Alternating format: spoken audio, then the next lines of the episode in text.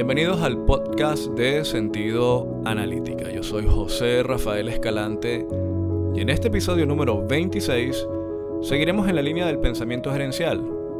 ¿Cuál es el rol de un consultor en Power BI? Y como de costumbre, los invito a visitar la página web de sentidoanalítica.com. Allí, en la sección del blog, podrán encontrar artículos de interés relacionados a la creación de modelos analíticos y recuerden suscribirse. Así reciben todos los domingos el nuevo contenido. Nos mantenemos en la línea de pensamiento gerencial, principalmente en una serie de aspectos netamente humanos, pero que prelan que son lo más importante al momento de planificar, de desarrollar y de alinear lo que la mente materializa, lo que la mente quiere, y ya lo llevamos a este mundo de los modelos analíticos. Lo siguiente está enfocado a desarrollos de grado empresarial u organizacional. Ya para una pyme es algo muy diferente. Esto es algo ya cuando requieres algo compañías con escalas, con posiciones horizontales o verticales, separación, cargos, eh, juntas directivas. Me explico. Es algo ya un poco más eh, complejo, entre comillas, ¿no? Así que vamos a comenzar con lo primero y es que la principal responsabilidad que tiene un consultor en su rol es la alineación y la traducción de la visión de la organización con lo que deberá de responder el modelo analítico o los modelos analíticos. Sin esto, uno va directo al fracaso. Es importante porque la palabra alinear o traducir, porque cuando uno traduce es escuchar lo que otras personas quieren, llevarlo a un punto técnico en el cual este tipo de software va a procesar datos, evaluar los recursos existentes, sean económicos o de conocimientos, ver cómo eso se va a alinear con, con la ejecución técnica o de mentoría o la mixtura de lo que la consultoría puede ejecutar para ver si eso verdaderamente puede llevarse a cabo en el tiempo, con la metodología, con los recursos, con los conocimientos, me explico. Así que lo más importante siempre es la alineación.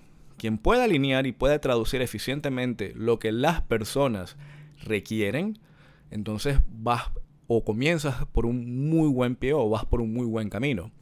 Esto se traduce, en palabras más simples, en reuniones con usuarios de negocio o técnicos. Esto es viceversa, porque a veces quienes promueven este tipo de soluciones no son precisamente los departamentos de tecnologías de información, por ejemplo, o los departamentos de sistemas, sino que son los usuarios de negocio, quienes ya entienden un poco de que no requieren una gobernanza excesiva, sino que ya con, el, con la analítica de autoservicio pueden tener una robustez igual o superior, pero teniendo control de sus datos. Siempre van a depender al fin y al cabo de los departamentos de TI, pero se dan cuenta de que ya pueden entonces tener un poco mayor, un poco más de libertad.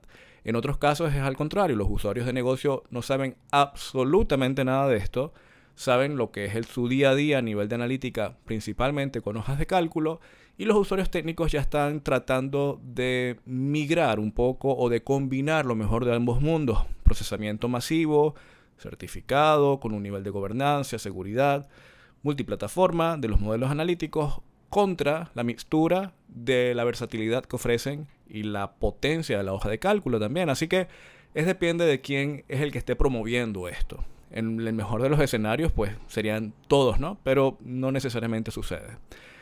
Los líderes, las personas con el nivel del liderazgo, ya ni siquiera se va a hablar de posición, sino de liderazgo, al principio son las personas que defienden esto. Y cuando se habla de defender es porque se necesita crear una coalición.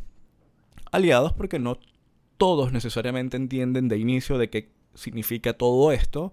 Otros ni siquiera, vamos a decirlo así, les interesaría ahondar más allá de lo que eso pudiese darme solamente cuando ya tenga ese dato procesado y todas estas promesas se ejecuten, ¿no? Así que la coalición es importante, de hecho, recomiendo que investiguen sobre la documentación oficial de Microsoft sobre metodologías de despliegue, gobernanza, seguridad de datos o de cultura analítica, sobre cómo es que se despliegan motores empresariales. Hay muy buena documentación actualizada justamente este año, han hecho bastantes cambios y claro, uno siempre trata de tropicalizarlo porque esos son escenarios bastante puntuales, entendiéndose que eso es una documentación para todo el planeta, pero uno la va llevando a cabo con los recursos y con las cosas que uno sabe que puede aprovechar. Lo demás se desecha y sigues adelante.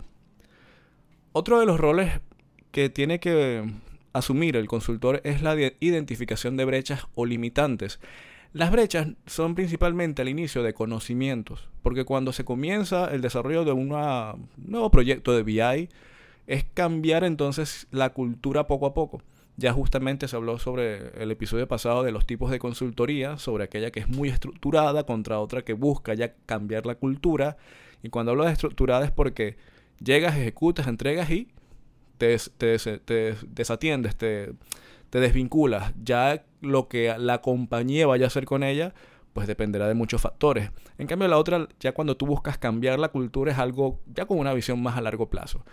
El rol del consultor es definir cómo entonces ese estilo de desarrollo, las metodologías que se van a aplicar van a estar alineadas a lo que es la visión, los, los conocimientos, los propios recursos de ambas partes y las responsabilidades que pueden ser compartidas sobre lo que la compañía debe de entregar, sobre la que la otra debe recibir y en concordancia pues ir avanzando. Y cuando uno va avanzando, eventualmente alguien va a tener que preguntarse cómo defines tú el éxito. Porque tú pagas, y quieres ver resultados, es decir, quién te define el resultado. Una serie de métricas, una serie de hitos, eh, una división, un ratio entre el tiempo y dinero invertido contra beneficios percibidos. ¿Cómo tú defines el éxito? ¿Por la complejidad de cálculos? ¿Por entregar algo o empezar a visualizar cosas que ni se te pasaba por la mente de que existían? Eso hay que conversarlo. De la misma forma, eh, hay una palabra que es peligrosa, pero es importante porque al fin y al cabo cuando se es consultor o consultora, alguien tiene que hacerse responsable. Esto depende mucho de compañías cuando ya trabajas con equipos multidisciplinarios, porque esas son compañías en las que cada quien tiene muy bien predefinido su rol, ¿no? Así que cada quien sabe qué le corresponde a cada quien y nadie de forma unitaria, más allá de ciertos roles o posiciones, lo asumen. Pero hay que garantizar el equilibrio, y esa es la palabra peligrosa, garantizar el equilibrio entre los recursos disponibles y los requerimientos, porque volvemos al inicio. Si tú vas a alinear, si tú vas a traducir la visión de la organización y quieres equilibrar esos recursos económicos, humanos, contra lo que se necesita para llegar a ese objetivo, hay que entonces ser muy sincero con lo que se necesita, con lo que se requiere, con lo que se puede entregar. Porque de lo contrario, en ocasiones se ve que se dispara muy alto y los presupuestos o las ideas van como que de una forma muy sesgada contra lo que en realidad se requiere o se tiene y en otros casos está muy por debajo y se envía un mensaje inadecuado. ¿Me explico? Estamos hablando del equilibrio entre dinero, tiempo, personas y el tiempo no solo de la compañía externa, sino de la interna para poder procesar esto. Luego de eso, ya vamos a decir de que usted alinea o traduce, comienza a traducir. Hay algo que difiere entre distintos tipos de consultoría y a veces uno se equivoca o se confunde, que es la consultoría que ejecuta lo técnico y la consultoría que se comporta más a la mentoría, que es algo diferente. Porque la mentoría guía, no necesariamente la mentoría requiere de acción, eso le corresponde a usted o a la persona que va a ejecutarlo, realizar la actividad. La mentoría podría definirse como una gran advertencia. El te lo dije. ¿Qué va a pasar si sigues haciendo esto o si omites aquello o si no te lees aquella documentación oficial o el white paper específico de tal, tal, tal? La mentoría es alguien que tiene experiencia y conocimientos y que está constantemente estudiando.